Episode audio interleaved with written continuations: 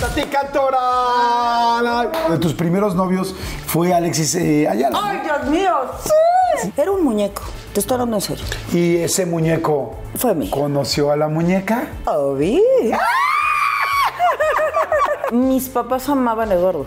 Me acuerdo que mi mamá fue verdaderamente feliz cuando me casé. Mi papá también. Fue muy el único que no fue Eduardo Santamaría. ¿Y qué pasó con la Guadalupana? Un exitazo. Sí, claro. Si has tenido problemas con la bebida, no han sido etapas. Obviamente, ¿cómo no te va a doler que todos lados ves, tú estás así con tus hijos buscando trabajo y ves ahí? No, ella siempre está borracha. Se cayó porque estaba borracha, bostezó porque estaba borracha. Gracias a Dios no tengo ningún problema con la bebida porque se, se sabría por, por medio de mis hijos.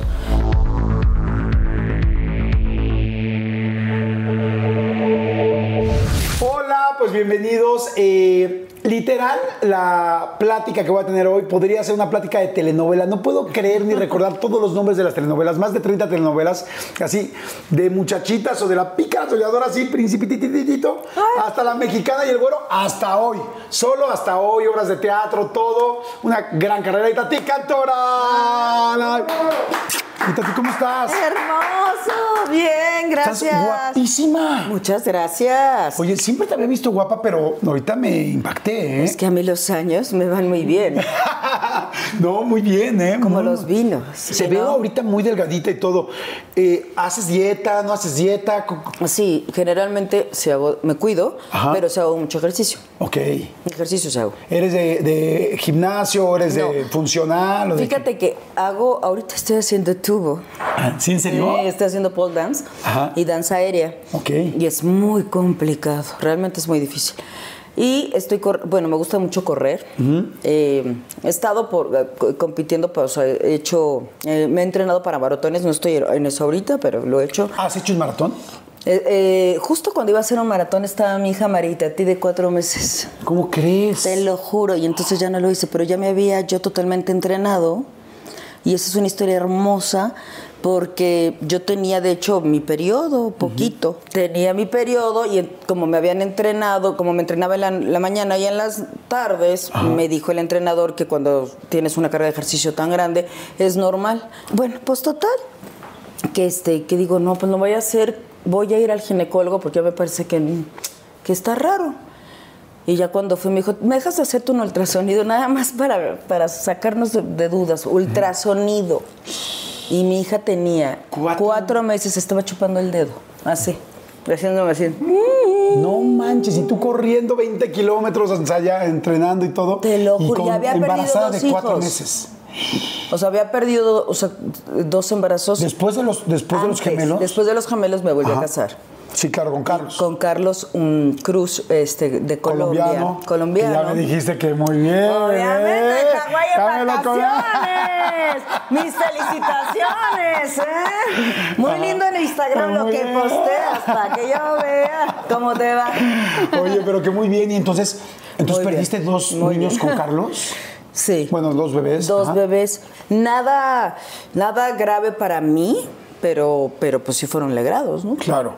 Entonces te dicen que a los cuatro, que llevas cuatro meses, Entonces, ya me pasé un mes Imagino, bien. pues lo que tú dices, yo corriendo en la mañana y en la noche. En la, en la mañana y en la tarde, corriendo. Y, y- y mi hija ya tenía cuatro meses. No, bueno. Por eso le puse María Itatí. O sea, María es un- es el nombre de una virgen. Yo tenía mi fe muy arriba, la practicaba bastante. Y entonces yo le pedí a Dios que quería tener una hija y que, que me, que me diera una señal si yo tenía que estar con, con el Colombian Boy. Ajá. Y hice una novena. Y yo nunca había hecho una novena. Y entonces, bueno, hago la novena y ahora sí que terminando la novena, eso sí es cierto, es cuando digo, bueno, quiero ir al ginecólogo y tengo cuatro meses de embarazo y mi hija chupándose el dedito, obviamente corazón ya está totalmente formado. ¡Wow! Sí, entonces dejaste el- Y le evidentemente. puse a María porque me pareció un milagro de la Virgen María. Muy bien. Y por eso le cantaste a la Virgen de Guadalupe acá. todo. Ahí me acordé cuando estaba pariendo que no me pusieron el epidural. ¡Salud! Oye, ahorita quiero, ahorita quiero platicar, quiero platicar también de, de la cantada de la Virgen, de la Guadalupana. Oye, No, eso a sí qué vergüenza, ¿eh? no, No, no, oye, te voy a decir algo. Ahora Oye, que pero se volvió famosísima. A mí no me perdonan nada. Más bien eres divertida, eres chistosona y todo el rollo. siempre lo fui. Entonces, pues esas cosas también de repente cuando uno hace algo chistoso, ya sea si quería o no lo quería hacer o se me escapó de las Pero manos, sale chistoso. hasta mi hermano, que es un músico increíble, José, te mando un abrazo, me pregunta, a ver, y te dime la verdad, traes Gloria. Trevi, me estaba diciendo en su casa, ya dime la verdad, estabas tomada cuando le estabas cantando a la Virgen. y luego, mira, ven, ya comadre, vamos a regresar el, video, y así pausa, pausa, y Juan Dieguit, pero este, no, en ningún momento, no, pero verdad, de verdad tomada no me veo, o sea, la verdad. Oye, te vamos a, vamos a platicar de un chorro de cosas. Hay algo que me sorprendió mucho. Tu, tu mami tu papá, ¿no? Don Roberto, que en paz descanse, y también Itati, tu mami, que, que en paz descanse, este, que tu mamá era este, de las meras meras en judo a nivel internacional, este, que era bailarina y que era Y trapecista. que era trapecista. ¿Cómo? A ver, no sabes las eso. fotos que tenemos de mi mamá. ¿Sí? Hermosas. Mi abuelo tenía, mi, abue- mi abuelo se llamaba Roberto Zucchi, los Robertos nos persiguen. Mi Roberto Zucchi fue el que fundó la Sociedad de Actores Ok. en Argentina. Ok. Mi abuelo era, como muchos argentinos, era, venía de Italia, se quedan a vivir en Argentina y él siempre quiso, de, de de buena familia y en, en aquella época tenías que ser sacerdote o, o encargarte del dinero de la casa, no cualquier cosa menos ser actor. Y mi abuelo estaba para sacerdote hasta que le dijo a, a su mamá y a su papá, me vale, yo quiero ser actor. Y bueno, yo no conocía a mi abuelo, ¿no? Todo esto contado por mi madre. Y bueno, y todo esto está documentado, total, de que mm, empezó a hacer cosas como actor y compró un circo. Y se llama, y, y el circo, salió una película importante que se llamó La cabalgata del circo, que también la pueden ahí medio checar, y ese circo es de mi abuela. Entonces compró el circo, se casó con mi abuela, tuvieron nueve hijos. Y él se- Nueve. y tuvieron, y hacían lo que se hacía antes, que era como la carpa. Entonces cambiaban de obras de teatro, hacían el teatro dentro del circo. No tenían animales, o sea, más que, por ejemplo, mi mamá lo que, lo que hacía era trapecio y ecuyer, que ella decía que se llamaba así, que son las, que, las, las bailarinas en el caballo. Ok. Y, pero desde que nacías, te metían al circo. Sí, si eran nueve hijos, pues como que cada entonces, quien la hacía alguna muñequita de cosa. goma era mi tía, que se metía en una caja así súper chiquita y era contorsionista. ¿En serio? ¿No había Sí. mujer barbona en la familia? La mujer, sí. La mujer barbara, otra tía mía. De hecho, por eso tengo aquí unos cuantos. Oye, pero fíjate que... El hombre de cuatro brazos. Un gran tío mío. Oye, estoy conectando todo y es que imagínate de dónde trae, desde dónde traes esa sangre de actuación de No, las lo obras. que era divino es que mi abuela se disfrazaba de hombre, de mujer, porque como cambiaban de pueblo en pueblo y tenían que hacer o sea, obras dif- diferentes porque regresaban en, el- en- Era como se hacía el teatro antes, en un día montaban una obra y por eso tenías el apuntador, que, era, que es como la concha, esta, la persona que está abajo gritándote, porque no se podían aprender una obra de teatro en un día.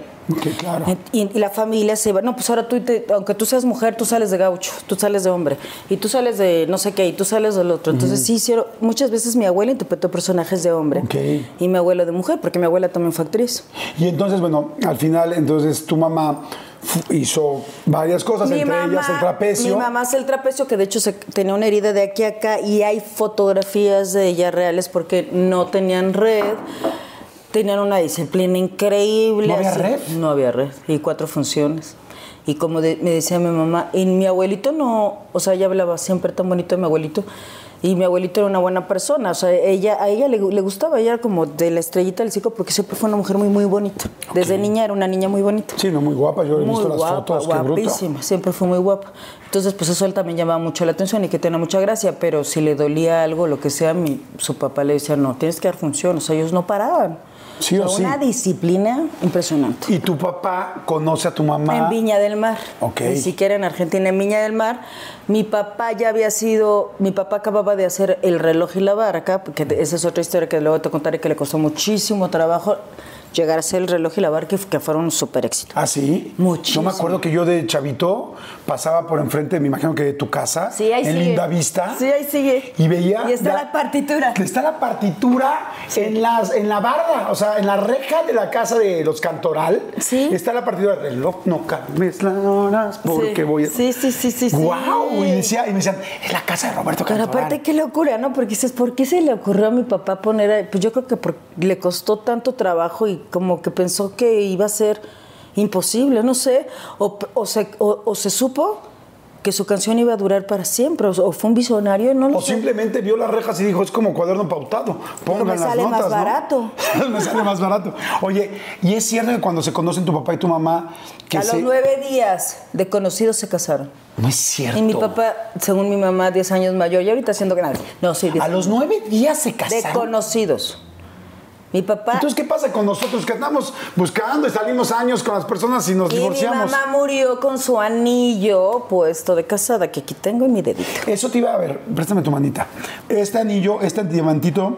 Me lo dio mi papá cuando tuve 15, cuando cumplí los 15 años, que me acuerdo que Cuco Sánchez, que en paz descanse, fue mi, mi padrino. Y, ay, Jacqueline Andere y Fernández Susaín. ¡Wow! Sí, unos padrinos. Y aparte, cuando entré a la iglesia, me cantó Cucurru, cucú, paloma. Imagina el, el autor. No, no, imagínate alrededor de todo la- el, el arte y las personas que estabas. Este es el que me decías de tu mamá. que me dice que ellos se casaron. Esta es una argollita, pero fíjate, nunca la perdió. Ves que hay gente que dice, ay, es que se... esta sí tiene más de 50 años. Sí, de casados. Tus papás Sí. son más de 50 años. ¿Tiene algo adentro? escri- algo escrito? No. ¿La final del food o las mejores alteraciones? ¿Tu primera cita o tus primeras herramientas para instalar frenos?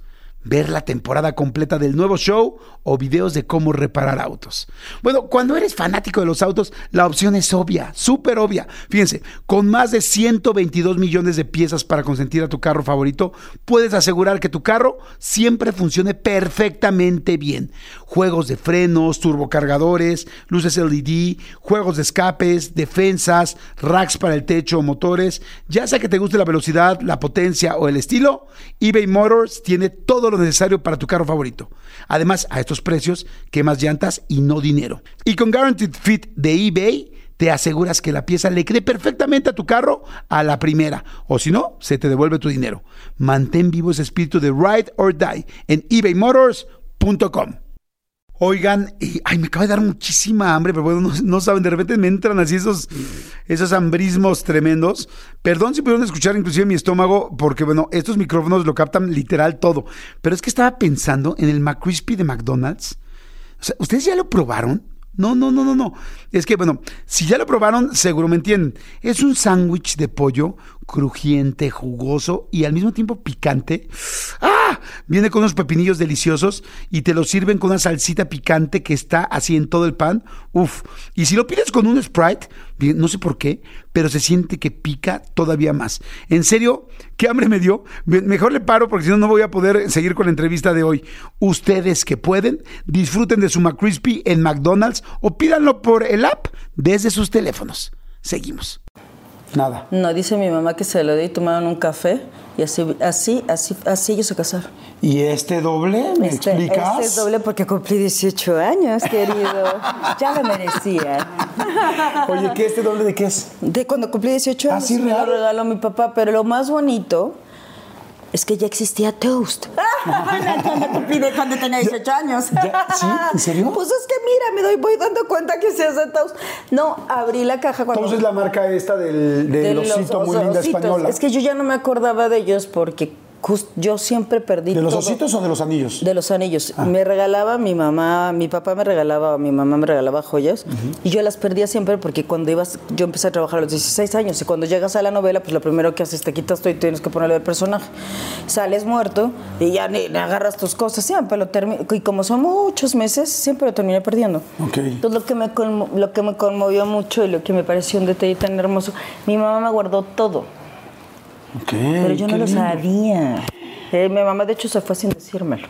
O sea, cuando, van, cuando mis hermanos me dan todas las pertenencias de mi mamá. Ay, qué fuerte. Ay, sí, horrible. Lo peor que te puedo. Bueno, entonces este, me doy cuenta y para mí fue así. Ni siquiera me acordaba del anillo. Y ahí abres la cajita y ves el- los anillos. No, los anillos y unas mascaritas que yo coleccionaba mascaritas de mm, de el teatro, de Ajá. ya ves la, la, la de Sí. que te ríes y la que lloras. Entonces en oro. Y me compraba siempre que veía esas mascaritas, pero ya se me olvidó que yo tenía una colección de mascaritas. Mi mamá me- una cajita llena Todo te lo guardó. de mis mascaritas. Qué linda. Oye, ¿y los anillos, eh, eh, el de tus dos matrimonios, los tienes, no los tienes? ¿Te dieron o, o an- Siempre me dieron. Siempre O sea, me dieron, chicos. Lalo, Lalo Santamarina te Me da anillo dieron. y Carlos también, Carlos también te da Eduardo Carlos Cruz? Santa Marina también me dio. Sí, no. De hecho, también te quiero preguntar eso porque estás chiquitita. No sabía qué hacían. Imagínate cómo me dio ese hombre. así de, de capirucho, de capirucho. Sí, Pero así, ¡Hola!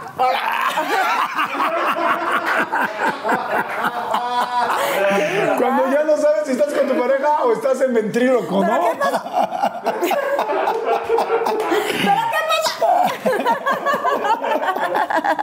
Oye, qué simpática eres. Nunca habíamos platicado así. Qué ¿Para rico. qué que soy a dar? Con razón, Juan Soler me dice que eres un amor. Me decía, no, tienes idea y tan no, ahora no, que estuvieron yo lo juntos. adoro, ¿eh? ¿Y cómo eran las reuniones en, casa con tus papás?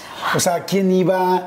Eh, porque me estás diciendo, mi madrina era tal, iba tal, tal. O sea, no, todo no, no, yo creo que esa casa era como el centro de reunión de las bohemias Ajá. más Te importante. tengo unas palomitas para que me cuentes. Muchas gracias. Enchiladas, como las pediste. Como las pedí.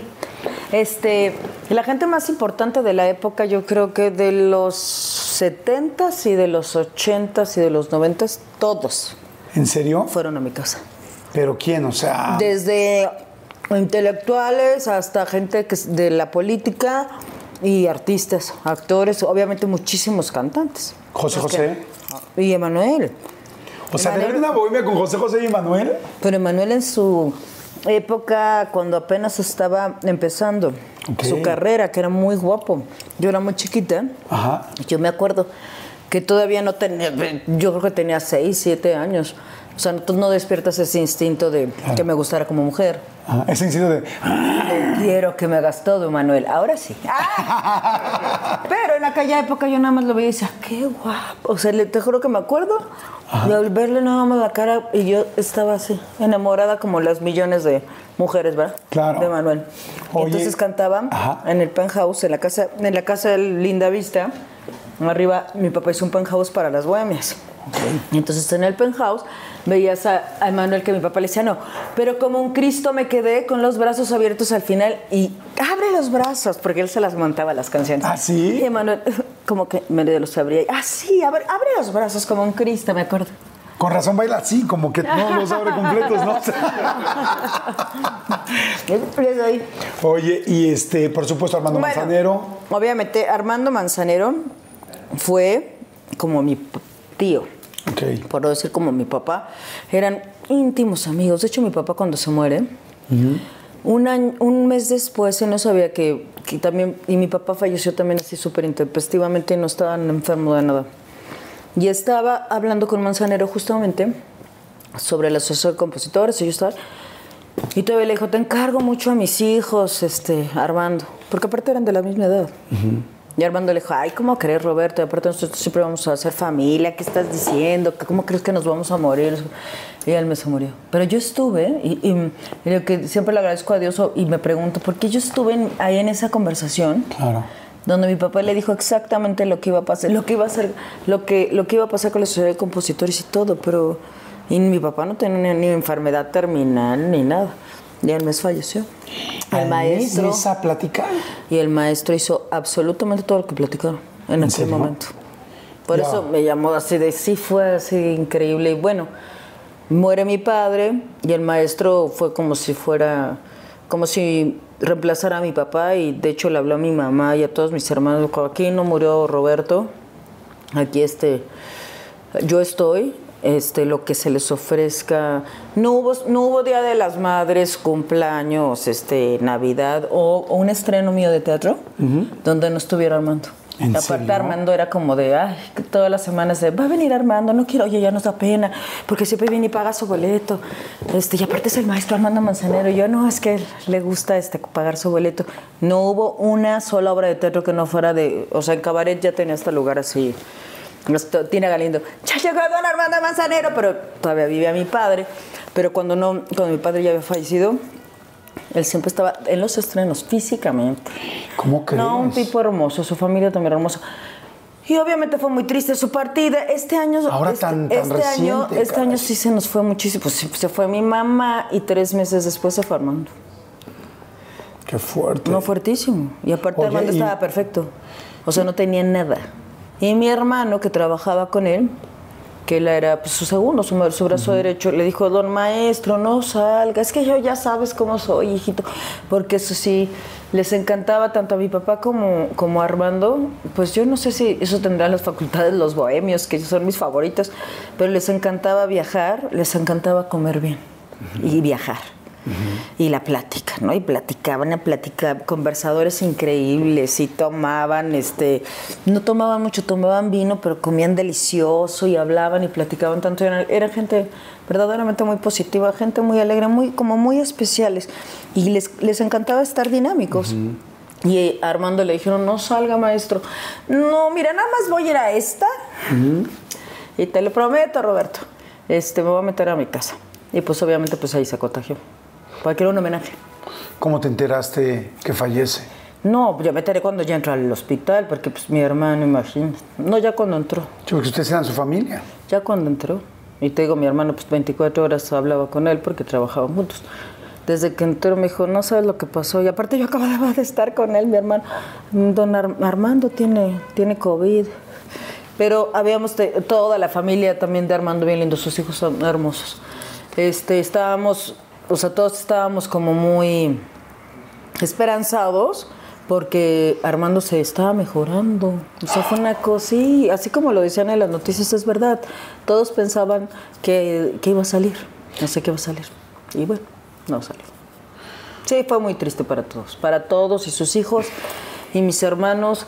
Siempre vamos a ser hermanos, ellos saben que cuentan conmigo siempre, 24 horas, porque le tuvimos un amor muy grande a don Armando Manzanero y mi papá también le tiene un amor muy grande. Y bueno, te digo que entre, entre estos monstruos gigantescos, pues yo a mí ya no me tocó cantinflas, pero estuvo. ¿Ah, sí? Sí, porque yo todavía no había nacido. Claro, Porque está. con el, con José José, con el triste, yo no había nacido aún. Ok. No, Me veo vieja, pero no soy tan. No, no, al contrario, es muy joven. Oye, pues sí, qué bohemias, qué No, noches, y se respiraba todo este arte, se respiraba toda esa cultura, como La te decía. música. La música. Todo, lo- todo el día tú escuchabas el piano en mi casa, todo el día, porque mi hermano también se subió al penthouse y luego hizo abajo su estudio. De todas formas se escuchaba, no tanto como con el piano, pero era normal. Mis hijos van a... Sobre- mi hija va a clases de piano, pero porque yo necesito, yo no puedo, yo necesito escuchar un instrumento en mi casa porque siento que no estoy en mi casa. A ver, tú llegas ahorita a tu casa, ¿con quién vives ahorita? Con mi hija, María Itatí, Eduardo, mi hijo, porque ella se va a Nueva York, porque está estudiando en Nueva York. Es con los que vivo. Y con O sea, mis viven- tres perros. Tienes tres perros. ¿Cómo se llaman? Un cor- Pluto. ¿Qué pasó? Mucho Estamos gusto. chupando tranquilos. ¡Por ti, Pluto! Pluto. Titi y Corgi. No, nube. La- El Corgi es un nube. Ok. Oye, entonces viven ustedes. Y tú llegas y ¿qué pones la música? Yo, por ejemplo, yo llego a mi casa, yo vivo solo y llego y prendo la tele. Necesito sentirme como... Me gusta sentirme acompañado. Supuesto. ¿Tú qué, pones Fíjate música? que también eso lo tenía mucho mi mamá. No puedo, est- o sea, yo por eso digo, prendan la tele, porque si no inmediatamente siento como que ¡fum! Mi casa de mis padres, o sea, mi vida, mi vida con, con mis papás, era una casa, y eso lo hizo muy bien, muy bien mi mamá, la verdad. Era una casa como con mucha vida, muy alegre. O sea, todos querían ir a la casa, todos, o sea, mis amigas querían ir a la casa. Te la pasabas a gusto en la casa. Entonces siempre había ruido. Y cuando no había, mi mamá prendía la tele. O sea, no habían silencios, no había, o sea, había vida, había vida, había, sí, sí, había un hogar particular en el sentido que siempre había música. Ok. Y entonces yo pongo a mis hijos a tocar el piano porque realmente cuando escucho el piano digo, ay, y mi mamá me regaló el piano. Sí, mamá como que siempre he tenido piano. Porque el ¿El piano... piano de, la- de tu papá? No, ese sigue en Linda Vista. ¿eh? Ah, es un ¿sí? piano carísimo, sí, de los más finos, de verdad. Que nosotros lo que quisiéramos, ya tenemos pláticas con, bueno, mis hermanos, con este con la delegación, porque la casa por dentro es tan bonita y tan Que especial. podrían ser como, un mus- como que una casa museo. Que fuera el museo de mi papá, porque tiene murales de un amigo que en paz descanse, que es un pintor muy bueno que se llamaba Iniesta, y les- y tiene unos murales gigantes, espectaculares, que esos pues como los quitas, las columnas de mármol de Carrara, pero sobre todo pues la locura de él, porque la verdad que por dentro de la casa dices, ¿quién puede vivir aquí nada más este señor? Un loco como él. Porque es una casa muy, muy particular. Y mi mamá dijo, a mí nadie me va a sacar de aquí más que muerto. Y sí, Así fue. o sea, 50 años en la misma casa. Pues que nosotros son, bueno, no sé, yo la, le la convencía de, ¿por qué no te vas a un departamento? Esta casa está muy grande. No sé. Y ella, fíjate, también me enseñó eso, ¿no? Como que era muy territorial. Y sí, es una gran familia. Oye, y cuando tú ves, por ejemplo, como mujer, una familia como la de tu papá y tu mamá, y sobre todo tu mamá con todo esto, toda esa familia que pudo reunir, ¿te duele cuando te divorcias? O sea, tú como mujer dices, No, horrible, sobre todo ahora que ya me llegaron los cuarenta y tantos. ¡Ay, qué horror! y digo, Dios mío, ¿por qué no tengo a mi compañero? Por mi culpa, por mi culpa, por mi culpa. No, pues simplemente, no, no, reflexiono, reflexiono y admiro muchísimo, la verdad. el- a mi mamá la he admirado toda la vida y la voy a admirar siempre. Fue una súper extraordinaria mamá y fue una gran esposa y supo supo hacer una familia. Yo no sé si no lo supe o lo supe hacer. No sé si son momentos diferentes. Yo creo que son momentos Somos diferentes, ¿no? Momentos diferentes, personas también diferentes, Sí. cuestiones distintas. Mis papás amaban a Eduardo. Lo ama- a Eduardo Santamarina, lo amaban. Me acuerdo que mi mamá fue verdaderamente feliz cuando me casé. Mi papá también. Fue muy el único que no fue Eduardo Santamarina. Ahora lo recuerdo. Y ahí fue el problema, ¿no? Nada más el novio. Oye, que tu primer novio, o, o bueno, no sé si tu primero, pero de tus primeros novios fue Alexis eh, Ayala. ¿no? ¡Ay, Dios mío! ¡Sí! Sí, Alexis Ayala. Oye, pero sí está más grande que tú. Pero ¿qué tal en aquella época? Sí. Es más grande que yo. Señoras y señores, Alexis Ayala, el cual es un muñeco, hoy. Era un príncipe. Un, un, un príncipe contra príncipes. Yo venía de Ovalle Monday. Besos, todavía sigue la escuela allá en la Linda Vista. La primaria y la secundaria siempre fui en la misma escuela. Siempre. Te adoro. Ya sabes, mi mamá Quiero ser tu amigo ya. Quiero ser tu bien, amigo te ya. Te acepto como amigo. Ya, como amigos. Te acepto, amigo. Te acepto, amiga, yo también, muy bien. Oye, amiga, y entonces. Entonces en el Ovalle Monday, que siempre fui, todas éramos normales. Bueno, medio normales. Pues te- íbamos ahí en la secundaria de mm, la escalera de por ahí de Linda Vista. Ay, y que- conozco perfecto la escalera. y que la si el colonia de la novio, escalera. exactamente la colonia de la escalera, y que si el novio, que si ya te diste un beso, y de, de ahí no pasaba, o sea, era como lo máximo, lo más, lo más, lo más grande. Te me dice mi papá, no, pues que te de regalo de 15 años, porque sí nos demostraste, porque me gané un premio, después me gané un premio por escribir. Porque si no iba, me iba a ir a extraordinario de español y ya me había ido a todos los extraordinarios. Entonces me dijo, te van a hacer una prueba en el CEA. Y Y tú, pues que así sea. Pues que así sea. Y entonces que me quedo en el CEA y en la como la primera fiesta del CEA, que esa voy a llegar al punto de Alex Ayala, de las primeritas fiestas del CEA va llegando este hombre. Ay, no, yo me recuerdo que en el Ovalle Monday no habían esos rostros. Por eso a O sea, muy voy. bonito lo Valle Monday, pero no había ese tipo de Disculpen, hombres. chicos. No, no, no, no. Es que te lo juro. Y cuando me invitó, o sea, me dijo, ay, ¿quieres bailar? Y yo así de, no, yo creo que es broma. No, no lo puedo creer.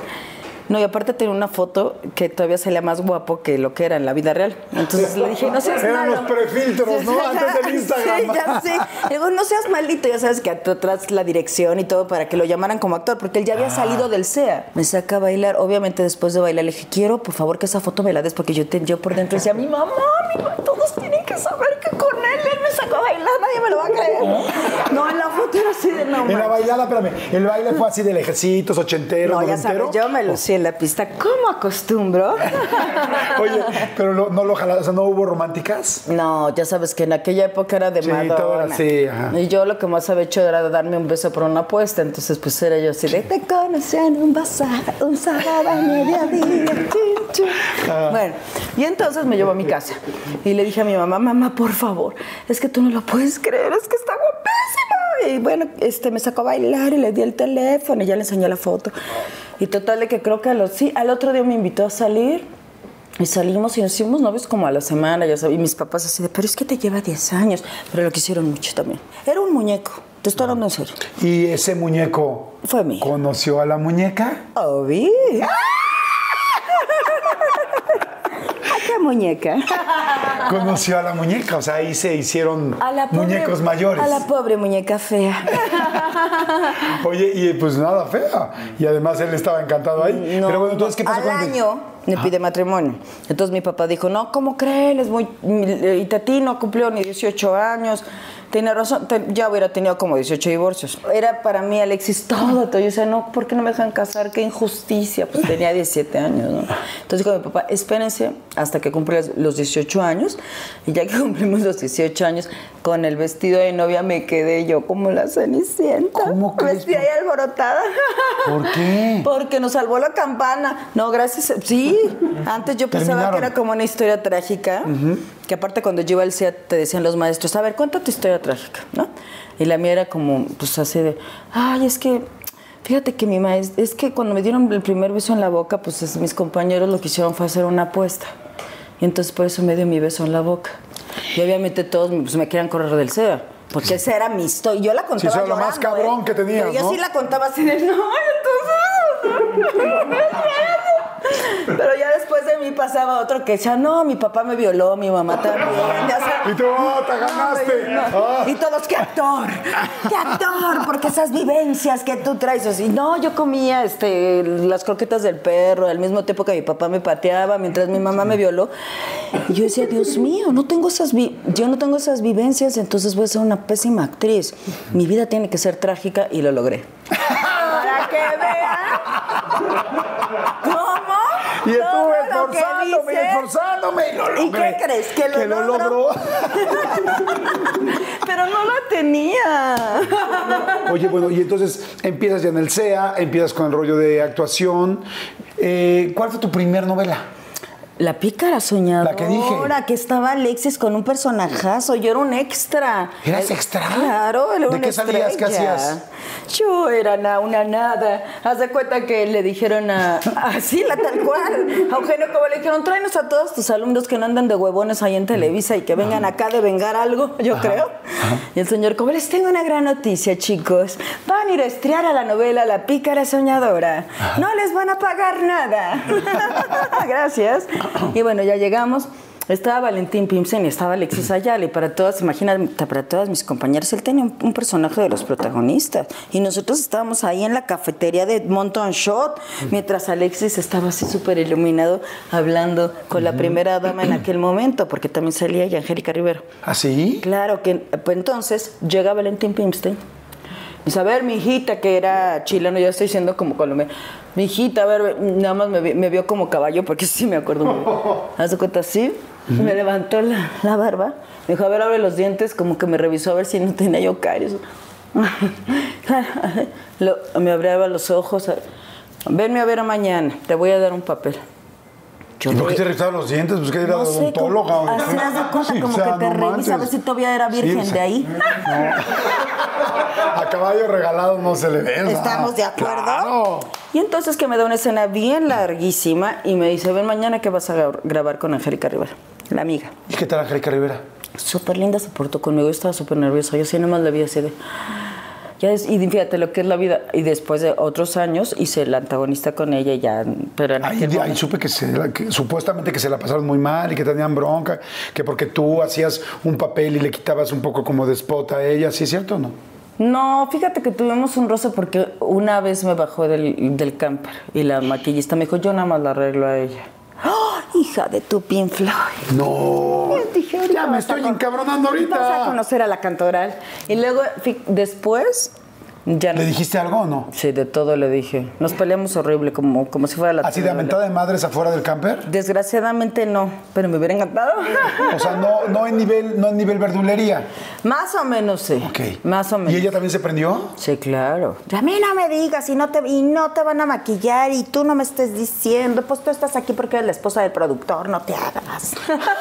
no es cierto, Güero Castro. ¡Cierto! No, no es cierto. Este, lo que pa- y ya ¿Se alguna vez como como en cuando terminamos la novela, sí, al otro día o como a la semana nos súper alivianamos, pasó el tiempo y como cuatro años después me la volví a encontrar y fue muy amable y, y sí, ella, se la había, o sea, había sido un evento que ya había pasado y pasó. ¿La viste ya casada con Peña o no? Sí, claro, dije, me van a sacar del país. Dijiste, madre, ahora sí me Siempre extraditan, te ¿no? quise, es que nunca me maquillé tu maquillista, te lo juro. Yo le dije a ella. De hecho, fui yo la que le dije, ¿para qué me andas maquillando, idiota? Estúpida, a ti nada más te pusieron para ella. Oye, y entonces, bueno, ya pasaste este rollo. Y de ahí también hubo una novela donde conoces a Lalo Santa Marina. ¿Cuál fue la de.? Salud, dinero y amor. Yo no, pero esa fue donde ya se conocieron, ya. Donde ya hubo. Donde ya chocaron sus carritos. Que en el caso de Lalo Santa Marina, me imagino que es tráiler. Dios mío. Sí está, sí está bien potentón o no. Mi amor, imagínate nada más con una mirada fueron dos. Es que sí está gigantesco, o sea, todo está gigantesco. Todo. Oye, ¿y tú- estás saboreando Mayrín Pícara soñadora, Mayrin. Pícara soñadora. Oye, pero dime una cosa, que yo leí que lo primero que dijo Santa Marina cuando te conoció, antes de que hicieran la... En el SEA me conoció. Ajá, que cuando te conoció dijo, es una niña berrinchuda y es una niña que solo hace lo que ella quiere, que, ¿Sabes que le cae. voy. Eso dijo. Yo no estoy diciendo lo que dijo. No voy a decir la Que eso dijo. ¿Es cierto? ¿Alguna vez te dijo eso o no? Berrinchuda me dijo. Que dijo que cuando te conoció, primero que dijo que es una niña berronchuda e insoportable. Eso fue lo que dijo en un principio. Eso. Sí, no, no nos hablábamos. ¿Por qué? O sea, éramos compañeros. Cuando fuimos compañeros del SEA, sí, nos sí, sí, chiquitos, antes de la novela de la otra. Pero él tenía sus novias y era como formar, o sea, era muy mujeriego, pero sí tenía sus novias ahí de, de mucho tiempo. Yo jamás lo vi a él como, no, hombre, nada. Ni él a mí tampoco, jamás nada. Pero nada, ¿eh? Así de ¿Y que sí con que menos. ¿Alguna vez te dijo que si le caías mal o no? ¿O esto es un Sí, chisme? cuando empezó la novela, Ajá. que yo dije, ay, pero qué payaso, si fuimos compañeros, ¿por qué le caigo mal? Me dijo Garcini, pues le caes pésimo. Y fue cuando me dio la rosa y le dijo que estabas horrible. ¡Ah! Y yo, Que yo estoy fea. Sí, que no le, que no le, no le, no, no- no le apetecía, sí, que no le gustaba darte un beso. Pues que no es actor, porque no le tengo que estar gustando para que me dé un beso. Pues si no le gusta a mí, tampoco me gusta a él, y sin embargo, pues le doy el beso. ¿No te gustaba? La verdad. Me daba lo mismo. No lo veías así grandote. Dices, yo me- no, yo, me tenía un novio. Yo en aquella época tenía un novio judío. Ok. Y entonces, por, digo, digo judío porque por, eh, por la religión no, no pudimos casarnos, porque eran ortodoxos, sus papás muy lindos también, llegaban hasta hablar con mi papá. Y a mí me encantaba porque era una historia de amor imposible. Y Era como yo, y y como yo tenía que buscarme mi vida trágica, que ya la logré, entonces, este, pues era lo perfecto para mí. Entonces yo, ay, no, está imposible. Yo llevaba con, yo estaba con este enamoramiento de este novio judío. Y Eduardo ya no me acuerdo con quién andaba, pero la cosa es que tenía otras novias. Yo no lo volteo, te lo juro, yo no le veía. Aparte decía, me cae muy mal porque siendo amigos y compañeros de la escuela. Fue a decir. Dice que estoy fea y que no sé qué y que soy Qué rajón, ¿eh? Perdón, pero cuando lo vea voy a hablar, voy a hablar contigo, Eduardo. Y cuídate, ¿eh? Donde cuídate, yo voy a hablar contigo. Y entonces, este, nos tocó darnos uno de los tantos besos. Pero yo siempre dije, ay, no, eso de los amores de novela, qué horror. Bueno, uno, y, y, pues en ese beso, fíjate que sí dije, híjoles. ay, Y este, no, sí sentí. O sea, que sí, sienten cuando se besuquean en las novelas. nada más con Eduardo, porque me besuqueado con tantos y atendía a tantos Sí. hijos, ¿verdad? Sí. No, de verdad que nada más con Eduardo. ¿Sentiste cañón? Sí, y pero aparte fue en una escena, o sea, con, con mucha gente, o sea, que no sientes porque pues tienes que estar como pensando en que Sí, si el la ángulo, cámara, el que si la... lado. Y sí sentí, y ahí fue cuando dije, "Uh, uh". Y entonces él ya empezó a ser más empático conmigo y, más, y así súper simpático, porque es súper simpático, o sea, como que ya no le caía mal, y él a mí ya tampoco me caía mal, pero yo ya sentía, si ya, ya tenía ganas de que me tocaran más escenas de beso, y si pudiese de sexo. Nada, es cierto.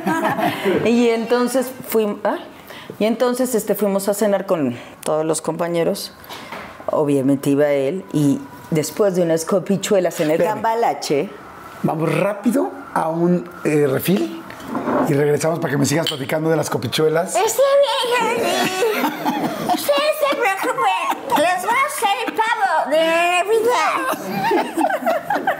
Refil, rápidamente, Refil, si les está gustando, por favor denle like, por favor suscríbanse, nos ayuda mucho. Si se suscriben, me ayudan muchísimo si se suscriben, por favor, porque además así les avisamos cuando hay una cosa nueva que estamos subiendo. Y rápido, Refil, vayan, lo que sea, café, lo que quieran, vayan a hacer algo, estiren las piernas y regresen.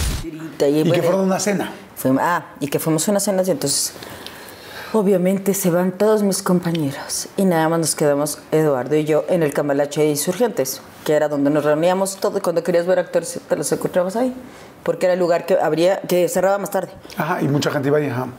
El que más el que siempre estaba en la noche abierto. Entonces me dijo, "Oye, este, tú deja tu judío y vamos a ser novios ahorita." ¿Tú deja tu qué? a ju- tu judío. Ah. Tú deja a tu novio judío que no vas a llegar a nada. Le vamos a hacer a no- novios hoy. Porque yo cuando te beso siento ¡ah! fuertes declaraciones. Y entonces yo le dije, está bien. ¡Wow! Y ahí empiezan a andar entonces. Y ahí empezamos a ser novios. Y todo lo, ¿Lo que- avisaron a la producción, así como ya tenemos una relación o la gente se dio cuenta? Ay, sí, el típico de no le vayas a decir a nadie. Los dos éramos chavos, no teníamos parejas, ni, o sea, no estábamos ni casados, ni, tuvimos, ni teníamos parejas, ni nada, pero era el típico de no le digamos a nadie porque como trabajamos juntos, no. Oye, ¿se dieron sus encerrones en el camerino? Fíjate que en el no. ¿En serio nunca? No, qué idiota, ¿verdad? Ah, yo juraría que sí, alguna No vez sé, por lo menos, tantos- tantas No, horas ay, no, esperando. ay, fíjate que ay, no, no, no esperábamos nada porque éramos los protagonistas. Ay, maldita Al suerte ser protagonista. No de lo bueno yo que era Árbol 4. No, pero sí, no, pero sí, sí, sí, sí he sabido que se hace. Porque no se hizo conmigo, no se vale. Sí, mucha gente ha tenido sexo en un camerino. claro que sí. Ay, sí, pero obvio. no sé por qué no tuve. De lo de, te quiero preguntar, de lo de María, la del barrio, de esta Soraya ¿qué? Montenegro. Montenegro, Soraya Montenegro.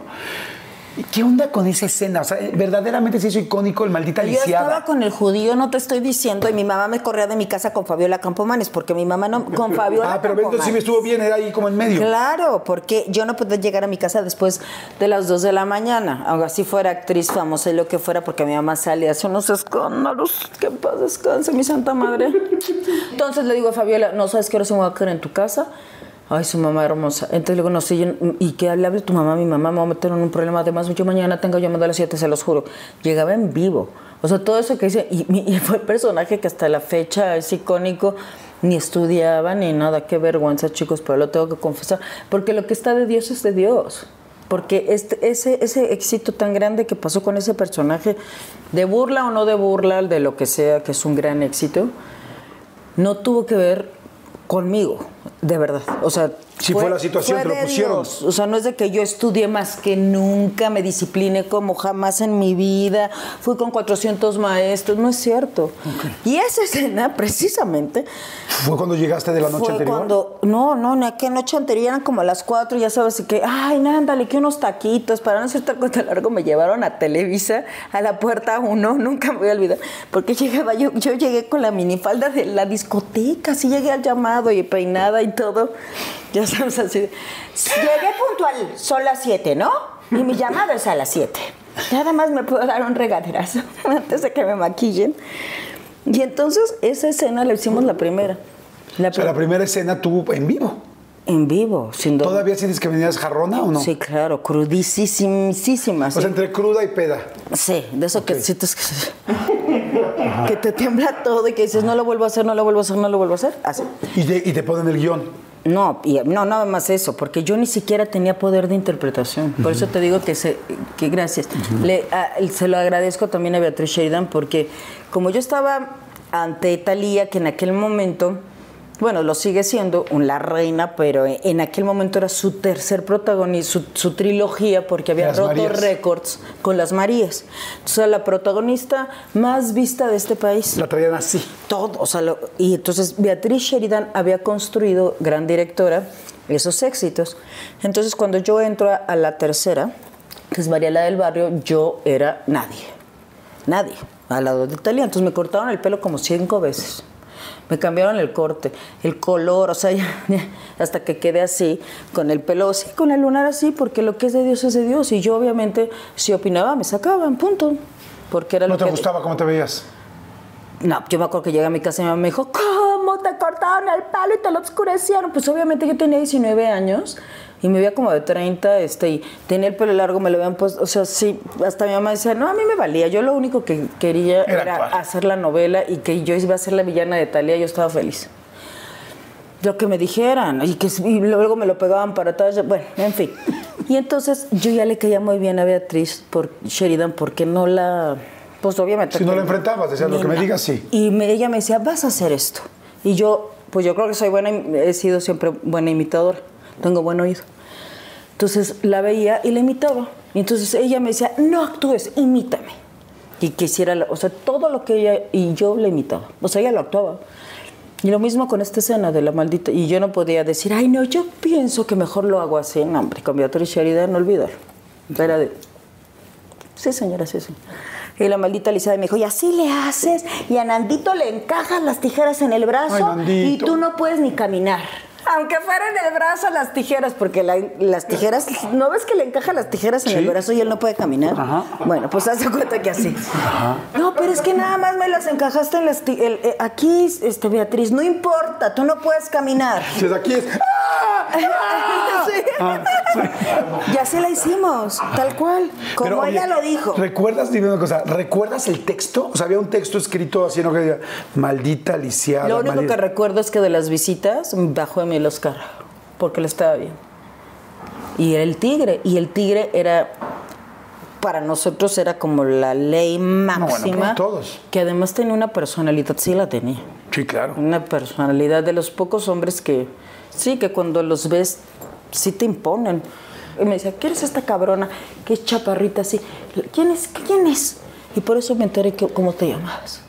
Nada más porque vi cómo estabas grabando tu escena. Wow. Imagínate para mí qué padre. Ahorita que lo cuento, digo, ay, qué padre recordar. eh". Oye, y esa escena, cuando entonces cuando dices el maldita lisiada y Nunca tal, y maldito jamás y todo el rollo, pensamos. nunca te imaginaste. O sea, acabaste y dices, ah, gracias, chingas, madre, ya No, creo que me aplaudieron los técnicos, pero la verdad que muchas veces me han aplaudido los técnicos. Hasta en la última novela con Juan Soler, y yo así de, ¡Ah! ya se me había olvidado. Porque para mí, o sea, ¿Ah, mi, mi mamá y yo siempre era de, "Cu- a ver, le vas a sacar el aplauso, porque mi mamá me acompañaba a todos los llamados. Ay. Y me decía, a ver, ahora, y en el coche me decía, espero que le saques un aplauso a los técnicos. Y mi mamá siempre me decía, cuando te aplaudan los técnicos, es porque tu escena es perfecta. Porque la, la gente que trabaja en esto se vuelve fría y calcu pues son muchas horas, son muchos llamados. ¿Y cuántas escenas no las has visto? 30 mil y todos quieren irse a su casa. Es Y obvio. Para que tú toques a una gente, para que tú toques a un técnico, si tú lo tocas a él, tocaste a todo el público. Y de verdad, y hasta el día de hoy, en una escena con Juan Soler, y que te lo puede decir él, y estaba todo el elenco, los técnicos terminando la escena aplaudieron. Es una escena lar- súper larga, Sí, larguísima. no tiene cortes. Y yo saco como a siete personas, ¿no? Creo que carga como a cinco personas. Y, me, y todo fue en una sola. O sea, fue una, sola una sola escena, una sola. Una sola toma. No, no, cuando tú ya empiezas con el Pero maldita marginal muchísimo. y todo el rollo, al principio en la puerta, y ya luego cuando te le vas encima, Pero ya gritando, cuando la tiras. Pero, pero sí tengo una energía que no la tendría ahorita.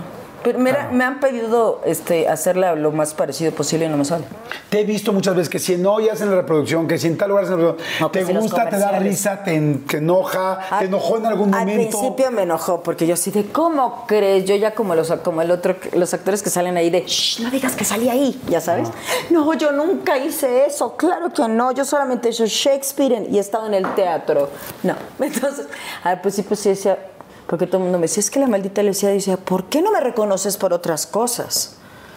Y ya después pensé, dije, a ver, por si me están conociendo tanto, o sea, como fue tanto, tanto, dije, pues me voy a amargar bastante si no cambio de actitud. Claro. Y, y me di cuenta y me sentí muy agradecida. Y lo he disfrutado mucho. Y yo creo que no sé si eso fue lo que me hizo aprenderme a reír de mí misma, porque ya de ahí para el real ya me fui como gorda en tobogán. O sea, ya no, sí, no me da pena ni nada. Pero, pero sí fue una pequeña transición. Sí me, sí me afectaba al principio, porque era como lo único que, Lo que más te preguntaba. lo, o con lo único que me reconocían, haz de cuenta, y tú dices, bueno, pues sí he hecho otros trabajos, y luego pensaba, pero además este está súper sobreactuado, es el peor. No sé, como que no, no lo apreciaba. Ahora lo aprecio muchísimo y lo agradezco infinitamente. Y cada vez que me dicen, dime maldita lisiada, yo digo, claro que sí. Me regreso a toda esta época donde estabas con, con Lalo Santamarina, donde se casan, donde tienen a sus gemelos, y después de todo el asunto de los gemelos, empieza el problema cuando se van a separar, ¿no? Eh, creo que duraron como tres años de casados, ¿estoy bien? Sí. Ujú. Como tres años de casados y pues por lo que entiendo y lo que me estás contando, muy enamorada tú, muy feliz, muy contenta. también. Él también, una gran pareja. Sí. Y de repente empieza a pasar todo este asunto de si el asunto de Susana, el rollo de Susana González. ¿Fue real? ¿No fue real? ¿Ustedes estaban separados? ¿No estaban Ya separados? estábamos separados. Ya estábamos mal. Ya estábamos mal. ¿Tú cómo te diste cuenta? ¿Cómo me di cuenta? Porque le pedí a mi chofer, le, man- le intercambié a mi chofer. Y entonces que le dije, ándale, le dije al, al Goyito, ¿qué pasó, Goyo? No me has dicho nada, quiero que me digas. Y así ya me enteré. Y te dijo el chofer. ¿Y él no se puso nervioso cuando le mandaste el cambio del chofer? Lalo Santa María. No, me imagino. fíjate que no. No se dio cuenta que por ahí podía ser. No. Y te voy a decir una cosa. No, no fue Susana Santa, Susana Santa Marina. Ya sabes, No fue Susana Santa Marina. No fue Susana González. No, claro que no. No, yo tampoco, o sea, no sé, no- fue hace tantos años que seguramente tuve muchos errores, yo también, fueron muchos errores, muchos, muchos, muchos más. Ah, Pues obviamente, no sé si más míos o de él, yo creo que más míos pueden ser, no lo sé. Pero Eduardo se casó muy enamorado y cuando tuvo sus hijos era el más contento de todo el Hospital Ángeles del Pedregal. Era, todos sabían que estaba Eduardo Santamarina, no nada más por su estatura, sino porque hizo un escándalo cuando nacieron sus hijos. O sea, verdaderamente, eso no sé, esas, esas cosas no se, no se mienten. Claro, por supuesto. Y pues así sucedieron las cosas. Hoy en día, que yo veo a María y Teti y que veo a Julia y que ellas se llevan también, que son muy, pero yo me llevo muy bien con Mayrin, pero se llevan más nuestras hijas. O sea, nuestras hijas sí se quedan a dormir, sí se buscan para verse. O sea, sí son friends, friends, friends y que ellas solitas hicieron. No hubiesen existido. O sea, por algo pasa, Dios sabe por qué hace sus Claro. cosas, ¿me entiendes? O sea, por eso te digo que sería injusto que yo te dijera, fue por Susana González. No, creo que no. Ustedes estaban mal. Yo no sé qué te dijo, pero yo, en mi caso, yo me adelanté.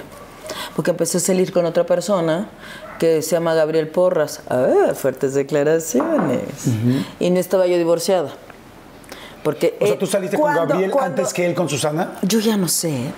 Fue por ahí, ya estaban mal. Estábamos- ¿Dormían en cuartos separados? No, pero no, ya no había nada de nada. Ya no había la sexualidad. Eso que llamamos. No, pero más allá de eso, este, yo me había cambiado. de em- en aquel momento que invierto en empresa era como ya te volviste loca. Sobre todo ganando una exclusividad, ¿no?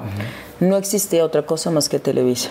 Y acababa de abrir TV Azteca, pero era como un sueño guajiro, la verdad. No, o sea, era.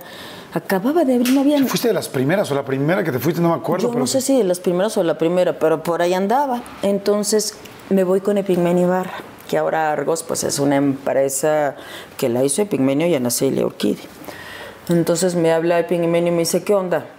Es una super oportunidad, es el Almerida y es Telemundo. Telemundo no tenía rating nada. O sea, era 0.0000. Univisión 25, la más baja. O sea, era así. Y entonces yo me salgo. Yo no sé si eso también a lo mejor afectó. Entonces yo estaba con todo este rollo de Argos. Entonces la gente era también diferente y no estaban dentro de la empresa. Eduardo está grabando dentro de la empresa Televisa con toda la gente de Tele. Entonces eso también Como que lo separó. como que nos separó porque yo tenía otro, como ya otro, ot- otra, otra visión de mi carrera y él, él no, él tenía otra visión de su carrera y eso también nos, pues nos ayudó a, a- a- a- a romper la relación. Y yo, en el Inter, empecé a salir con... Con el señor Porras. Con el señor Porras. Y yo ya no sé si fue antes o después. Pero obviamente cuando Eduardo se enteró, adiós.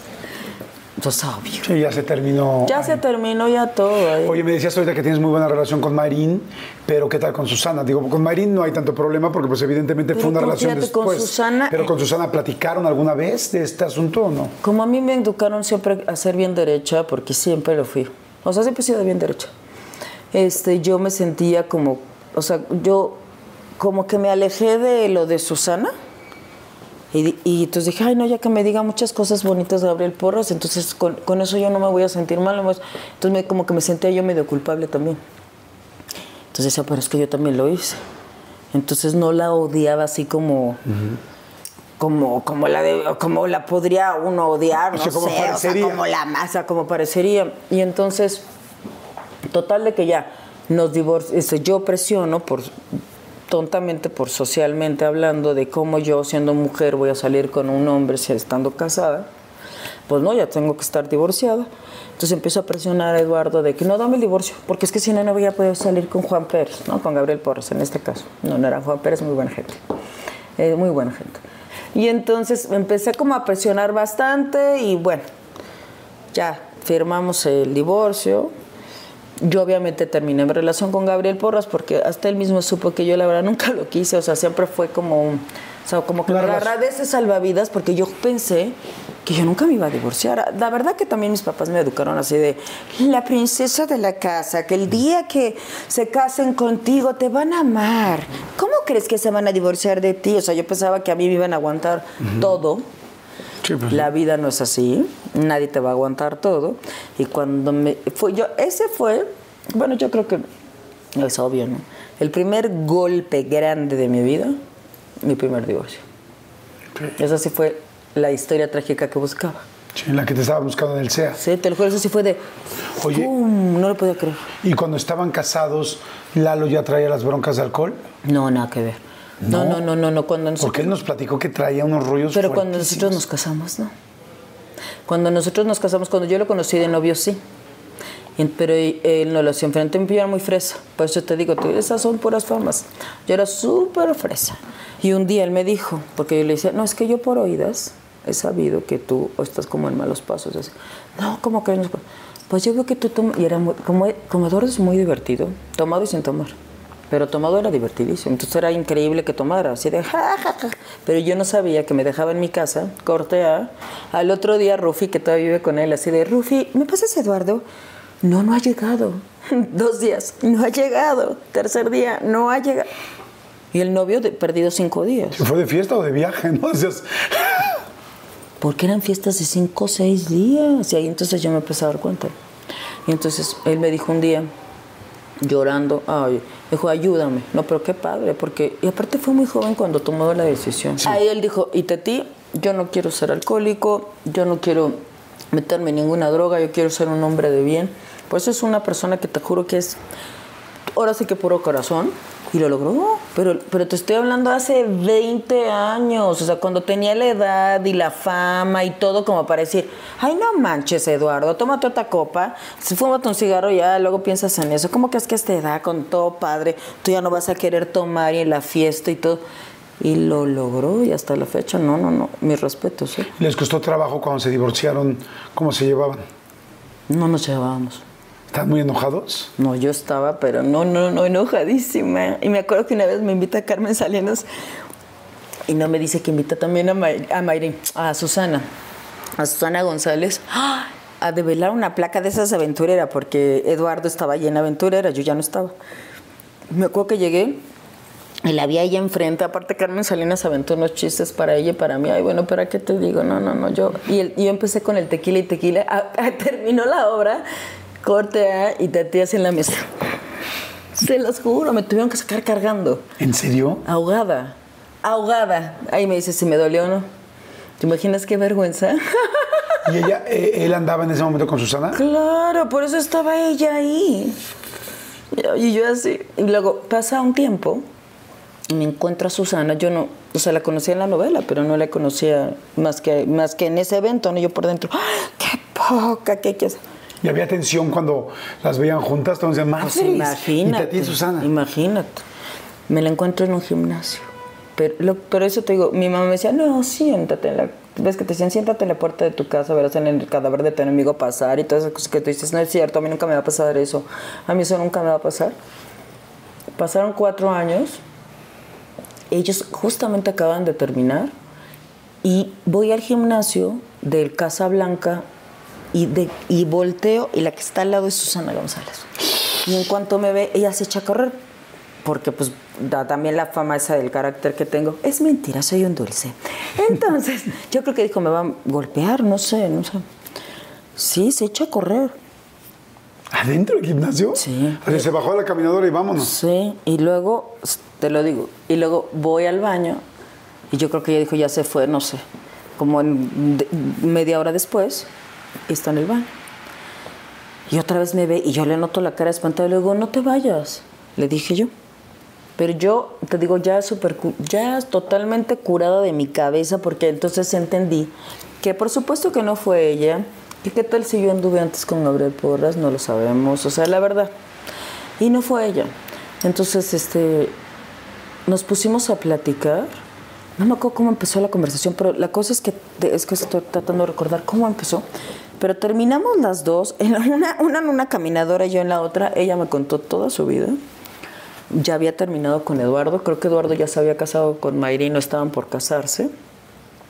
Y te lo juro, fue una plática donde se abrieron dos mujeres que yo la volteé y le dije, te perdono si te tenía que de- si te tenía que perdonar de algo, porque a lo mejor no te tenía que perdonar.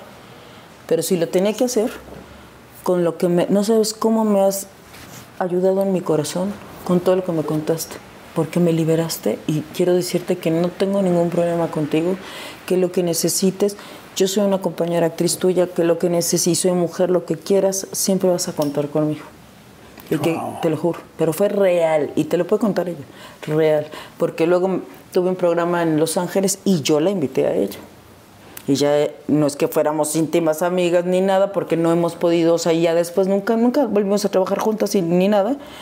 Pero yo hice una conexión con ella real. Y sí, y sí yo le pedí disculpas, porque yo pensé que ella era la mala del cuento. Y no lo fue. Todos somos víctimas y villanos. Yo creo que uno nunca sabe, siempre lo he dicho, yo creo que uno nunca sabe realmente la película completa de cada persona. Siento que vemos escenas. La escena donde Susana estuvo, estuvo con Santa Marina, la escena donde Itati eh, este, fue y la sacaron cargando jarra de aventurera. O sea, ves escenas, pero no sabemos toda la historia. Cuando nos damos chance de escuchar a una persona y ver su película completa, es mucho más difícil juzgar y más bien es mucho más fácil Porque a mí entender. Susana me, dijo- me dijo, tú sabes, para mí cuatro años me arruinaron la carrera, todo mundo me, me- de, de quitamaridos no, no, me, no me quitaban, me quitaron trabajo, o sea, pues lo que te digo, cuando ves la otra cara, dices, ay, no, no, no es cierto que lo mío estaba tan mal. Pues por las mujeres cuando hablan Sí, así, con el corazón todo abierto. nosotras que tenemos que ser empáticas. Ya cambió la cosa, ya no es nada de que te, a la- ay, las mujeres se meten con mis hombres. No, no, no. Sí. Nosotras tenemos que ser amigas de las mujeres y, y somos y si el hombre está con la mujer también tiene culpa él, más culpa él que era el marido. No es que la, la romba marido, la que te lo quito. No nos hagamos. Y si a todos todos los seres humanos somos tenemos una línea en común y cuando hay un tercero es porque ya hay cosas. Cuando entra un tercero es, Es porque por- lo dejaron entrar. Sé que tuviste una muy buena relación con Carlos Cruz, tu ex esposo, tuviste a tu niña, ahí completas a tu, a tu trío, Ay, qué- a tus dos niños de 20, ¿tienen? 20. 20. Y este, y Marita, ¿a ti cuánto tiene? 12.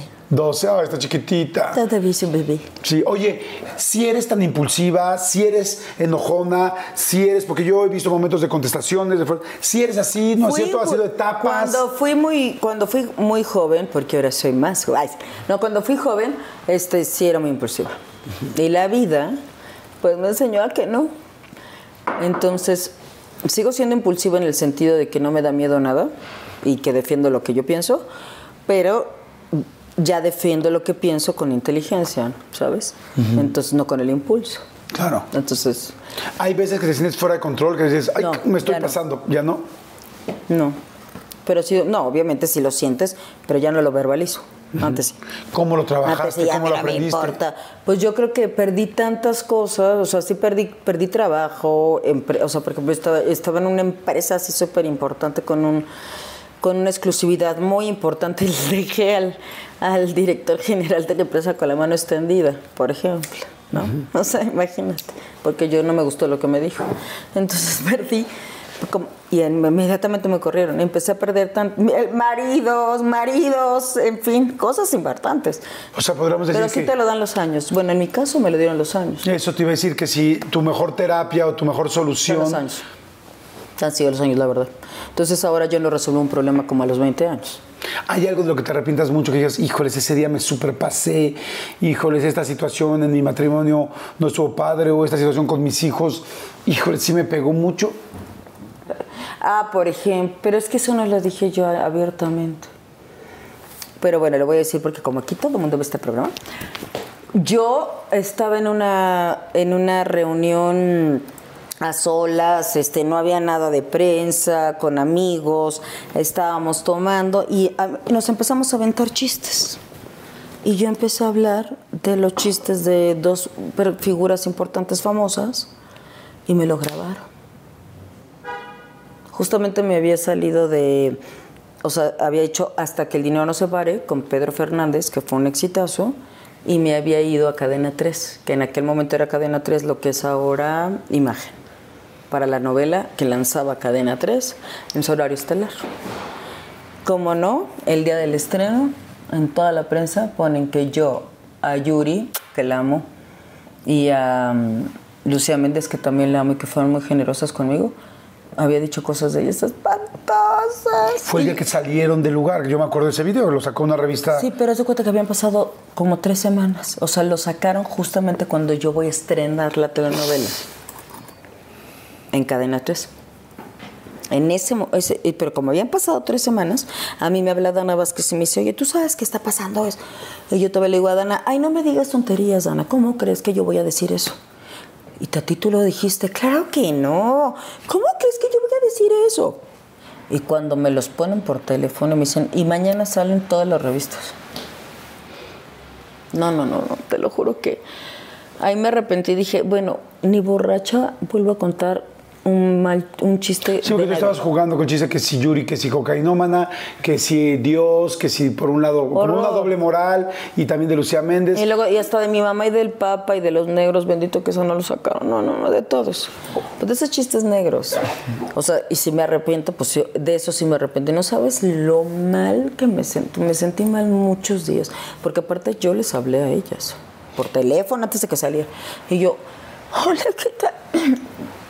Imagínate, Yuri, disculpa. Va a salir esto. Imagínate. ¿Qué te dijo Yuri? no, no, me, bien linda, me trató bien linda. Me dijo, ay, mi amor, pues por eso, ¿para qué? Así ella me dijo, ¿para qué andas tomando? Yo así, me, me trató en borracha, yo ya era escuchando todo. No, sí tienes razón, por eso no debo de tomar.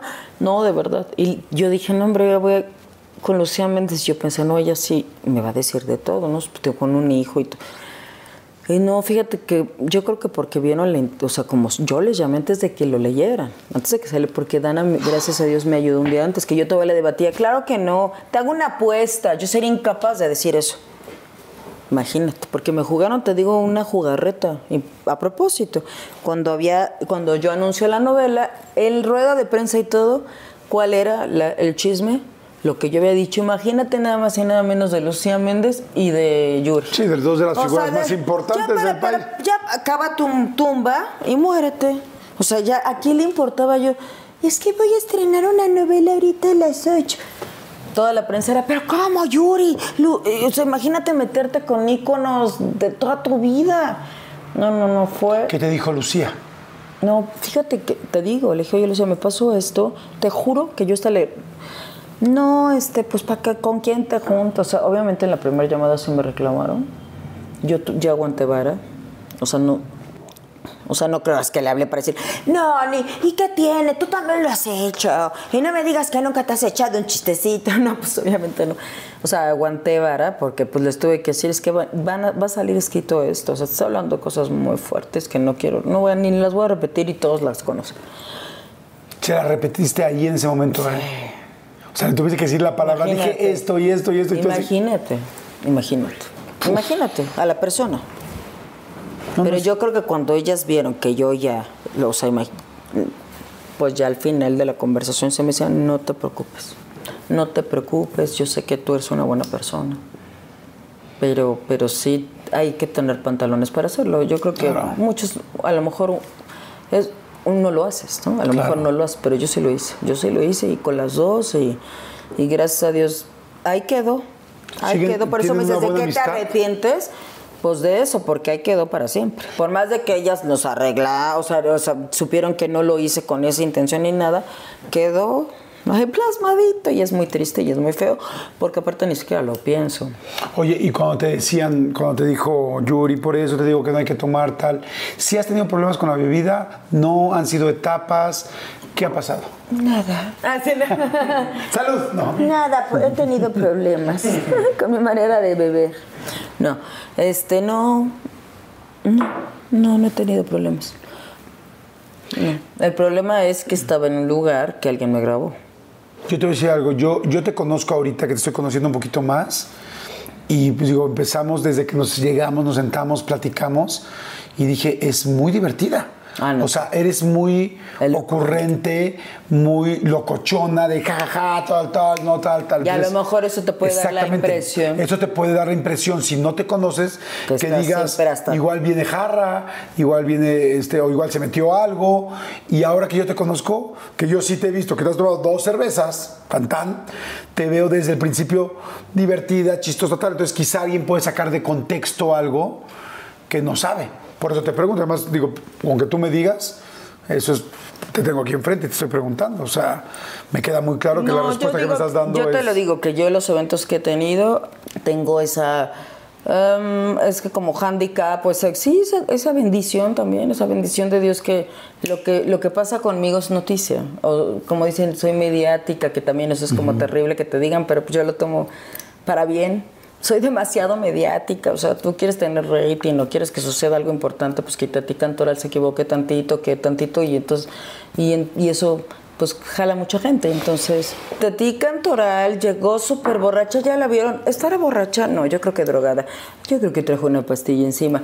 No, yo creo que era alcohol. Tal cual, como la guadalupana, igual. Y eso mismo dijeron de la Guadalupana. ¿Y qué pasó con la Guadalupana? Un exitazo. Sí, claro. La Guadalupana fue un éxito porque la vimos todo el mundo. lo que te digo. Si yo vi- eh, mira, he visto entrevistas tuyas que si yo dijera la mitad de lo que esa actriz dijo, estaría yo ya, bueno, mañana nos coronamos. A mí no me perdonan ni la mitad. O sea, yo cada cosa que digo tengo que pensarla 20 veces porque si no se vuelve noticia. Una ¿Crees que hay gente que te ha querido lastimar? Pues es que yo no sé si me ha querido lastimar, pero en vez de pararme, más que nada para a lo mejor parar, parar, el o sea, para parar, el- De tener lo que te está yendo bien. de tener mi, mi poder satánico, de, po- de tener mi poder, de tener mi poder personal. Y pero se, como todas las cosas, cuando son bien, la verdad siempre se sabe. Y sí creo en eso, y el sol no se puede con un dedo así este, tapar, y al final siempre he ganado, porque me han, o sea, me ha hecho más famosa. Claro, y mucho más luego- popular. pero esa popula- hay popularidad que a lo mejor des- des- te destruye tu carrera, pero a mí la popularidad no me la ha destruido la carrera, sino como que me, me genera más trabajo. Entonces, yo soy una mujer como cualquier otra, como cualquier otra. Gracias a Dios no tengo ningún problema con la bebida porque se, se sabría por, por medio de mis hijos. Tú conoces a mis hijos, por eso cuando ya me conocen bien, toda la gente dice, ay, es que yo pensaba que era diferente, que eras diferente. Pero la verdad, a mí eso de la o sea, obviamente todos vivimos de una imagen. Yo tengo tres hijos que son lo más hermoso y que son los únicos que me importan. Pero yo no trabajo para darle una imagen a nadie, la verdad. A mí me gusta actuar.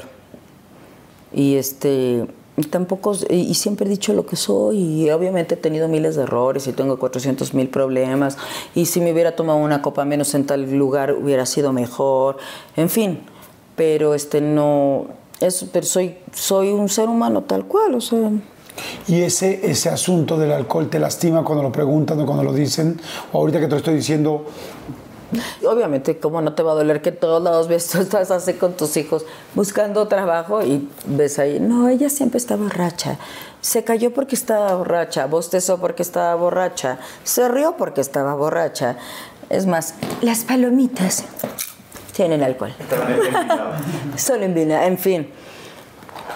Pero como todo en la vida, me enseñó, o sea, que lo pasé. No pasó nada. Oye, ¿y lastimaron alguna vez a tus hijos con algunos de esos comentarios, con esas revistas? Fíjate que yo creo que no los lastimaron por porque me conocen. No, fíjate que aquí la única, la que la- al contrario son los que yo sé, y ellos mamá y me abrazan y ya me traen un té y un café y, y galletitas y rompe la dieta, mamita. Yo soy la que llora, ellos no. No, porque yo creo que como ellos viven contigo, como te ven 24 horas, saben, saben quién eres, ¿sabes? Y yo creo que como lo vieron, como yo con mi papá, como ellos nacieron con la prensa, o sea, como es parte de tu vida, ellos, me- ellos son los que me han dicho, no es cierto, mamá. Tú vales mucho la pena, tú eres una gran mamá, mam- Tú nunca has estado aquí dando desfiguros, tú no eres una borracha, no sé. O sea, mamá, por favor, vámonos. Si ya sabes cómo es el ambiente, tú diviértete, vámonos, mamá. Al contrario, ellos son los que me han hecho.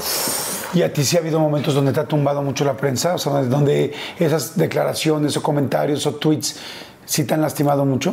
No, no. A mí me gustó mucho lo que dijiste al principio de que tu papá te decía, hay que prepararse, hay que prepararse, hay que prepararse. Y pues no estaba nada equivocado. O sea, ve quién eres hoy. No, o sea, no, ve la pues- carrera que tienes hoy, ve los años que tienes hoy, triunfa. O sea, hoy lo en único día... que si se hubiesen quedado más. Sí. Es lo único que digo, ay, como me faltan mis papás. Aquí ahorita estaría mi papá y te diría, Jordi, espérame que te voy a sacar, te voy a decir esta Me hubiera canción". encantado que me hubiera invitado a una de estas bohemias y, y lamentablemente a tu papi le encuentran agua en los pulmones, lo llevan a Bronzeville, No, exacto. Estaba él en Bronzeville. estaba él en Bronzeville. Él en Bronzeville. Y de ahí lo trajeron a México. Y ahí le dio un infarto. No se dio cuenta. ¿Lo alcanzaste a ver cuando llegó? Diez, como 15 minutos después de muerto. No me digas. Sí, sí, sí, sí. Oye, cuando escuchas La Barca o Reloj o alguna de sus composiciones, ¿te, te, te pega, lo sientes o lo puedes escuchar normal? No, sí, el triste me pega siempre. Porque pienso que es una frase perfecta.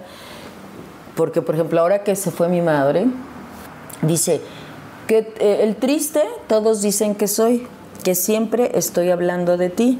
No saben que pensando en tu amor, en tu amor, he podido ayudarme a vivir. Y eso es lo que yo hago con mi mamá todos los días. Y me parecen las palabras perfectas para sobrevivir de cuando se, cuando se te va alguien que amas de tanto. ¿Cómo puedes sobrevivir ante una pérdida tan grande? Pues solo recordando su amor y hablando de ella. Porque te quedas sin tu papi, te quedas pues bajo el cuidado de la cercanía de tu mamá. Todo, no, mi mamá era caso cuenta mi hermana gemela. Y cuando tu mamá te dicen tiene COVID, ¿te dio miedo? No, ya, ya me morí. Así sí, corte a la película de terror, no, no, porque mi mamá ya estaba enferma. ¿Qué tenía? Tenía Alzheimer. Mi mamá le empezó a dar como a los 80, ya no sabían si era demencia senil o Alzheimer, y luego ya le comprobaron que era Alzheimer. Y eso pues ya la empezó a mermar. No se fue de este mundo sin saber quién era. Ella siempre supo que Yoritati era el único nombre que pronunciaba. Y vivía conmigo y hasta aparte mis hijos me lo dicen. Nada más escuchaba Itati, Itati, Itati. A cada cinco minutos era Itati. y este...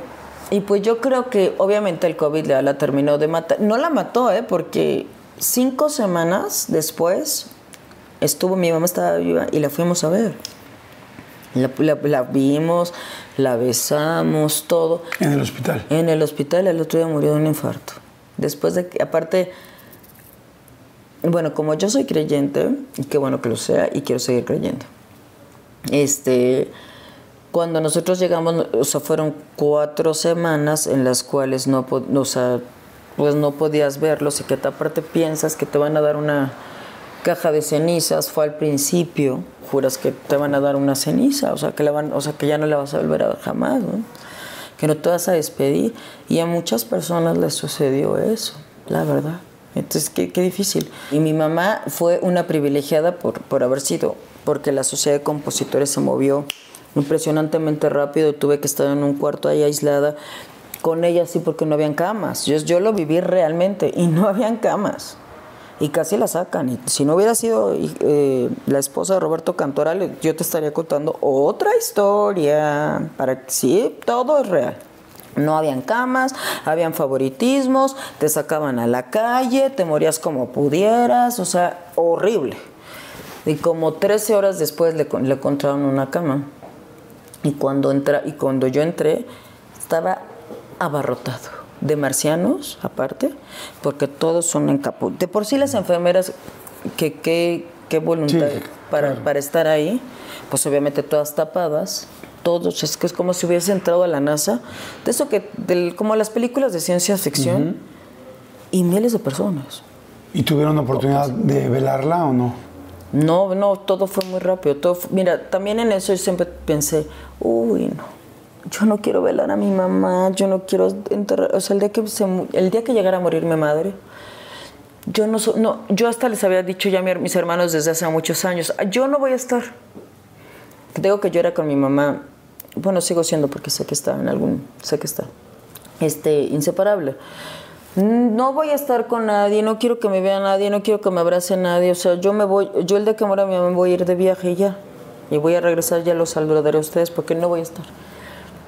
Y mira, hasta en eso este tuvo un cue porque no había manera de que hubiera alguien.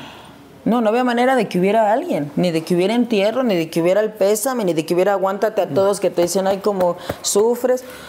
O sea, fue inmediato todo. Pero mira, lo padre, o sea, dentro de la pérdida terrible, dentro de lo que es la enfermedad, que te lo juro que yo no sé si agonizó, no, no sé, no sé qué decirte. Pero sí viví lo que es la, la intubación y la extubación y la... No, no, no, no, no, no, no. Y que tienes que estar despierto para que te saquen un pedazo así. Porque si no, no te pueden estubar. O sea, que yo creo que se han de sufrir horrible. Cuando... Y además, como te, como te duermen, pero como, si, como te in- inducen a un coma, tú no te das cuenta cuántos días estuviste. A eso agrégale al Alzheimer y a los marcianos que están al lado tuyos. Para decirte, a ver, le vamos a sacar el tubo que está aquí. A ver, respire. No, no sé, yo a todas las personas que han vivido este, esto que yo viví, de verdad me pongo, en- les abro mi corazón porque lo viví, porque es muy difícil, porque es muy trágico, porque realmente de, de película. O sea, esto, esto al, al mundo lo sorprendió. ¿Cómo estás? ¿Cómo te sientes? Pues obviamente le extraño todo, sobre todo ahora que pues tuve, te digo que gracias a, a Nicandro, a Juan Soler y a todos, todos, todos, todos los que trabajaban en la Mexicana y el Güero, yo estaba grabando la telenovela, entonces como que este tiempo, o sea, como, como estás trabajando, trabajando, y como hace dos meses como que empecé a pensar realmente así de, ¡ay! Y mira, gracias a Dios tampoco me quedó nada porque yo hice, yo hice todo por mi mamá. Y mi mamá hizo todo por mí, en la vida. Entonces, eso me ha ayudado mucho, la verdad. Pues yo te agradezco mucho que me platiques, que te abras así, pero yo te puedo decir que, pues yo que he vivido un poco, no un poco, lo mismo que tú, fui aprendiendo que efectivamente a uno le duele mucho cuando no están sus papás, porque no importa la edad que tengas, yo tengo 49 años y me sigo sintiendo No, pues es un que- hijo. Sí, a los 49 años no está padre, ¿estás de acuerdo? No, no, o sea, mi mamá murió a los 52, mi papá muy joven, mi, mi papá un poco más grande a los 73, pero lo que te quiero decir es, uno aprende a vivir con esto. Hay mucha gente que nos está viendo que está viviendo lo mismo que nosotros, lamentablemente, y uno aprende a vivir con ellos. Y yo al final, por ejemplo, hubo un momento con mi papá, cuando tenía Alzheimer, o estos principios de Alzheimer que yo le preguntaba a una persona, le dije, mi papá quiere ir a la playa por última vez, pero al mismo tiempo como tiene Alzheimer se pone muy mal si lo saco de su entorno y se enoja y se siente muy mal y, y- y llega a estados de ansiedad muy fuertes y me da miedo empeorárselo en lugar de agradárselo. Y le dije, y, de cualquier manera mañana no se va a acordar. Y me dijeron algo precioso que te lo quiero compartir.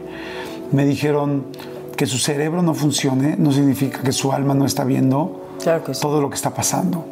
Me dijo, su alma se acuerda de cada segundo, de cada esfuerzo, de cada cosa que has hecho por él, aunque el cerebro ya no esté funcionando, porque el cerebro es un órgano terrenal, pero el alma no. Y, así lo sentí y yo creo que así exactamente lo vivió tu mamá. Y yo he aprendido en estos ya más de 22 años que perdí a mi mamá, que ayer fui a, de dejar- a dejarle unas flores, seguro nos vamos a volver a ver. Entonces yo no sé si la bohemiada vaya, bueno, evidentemente la bohemiada no va a volver a ser en Linda Vista, va a volver a ser en otro lugar y vas a disfrutar a tu papi y vas a volver a estar con tu mamá y vas a estar otra vez con ellos. Y mientras creo que te vas a ir dando cuenta, como ya lo hiciste con tu papá y yo con, mis, y yo con mi mamá, que están más cerca que nunca. Y yo creo que hoy me llevo una gran lección de la mujer que eres, de lo que has pasado, de lo que has enfrentado. Y hoy que tus mentores no están aquí, es posiblemente porque tú eres la nueva mentora de esta familia. Y porque tú eres esa nueva persona que va a preparar a tus hijos, que va a preparar a tus nietos, como tu papi te preparó a ti.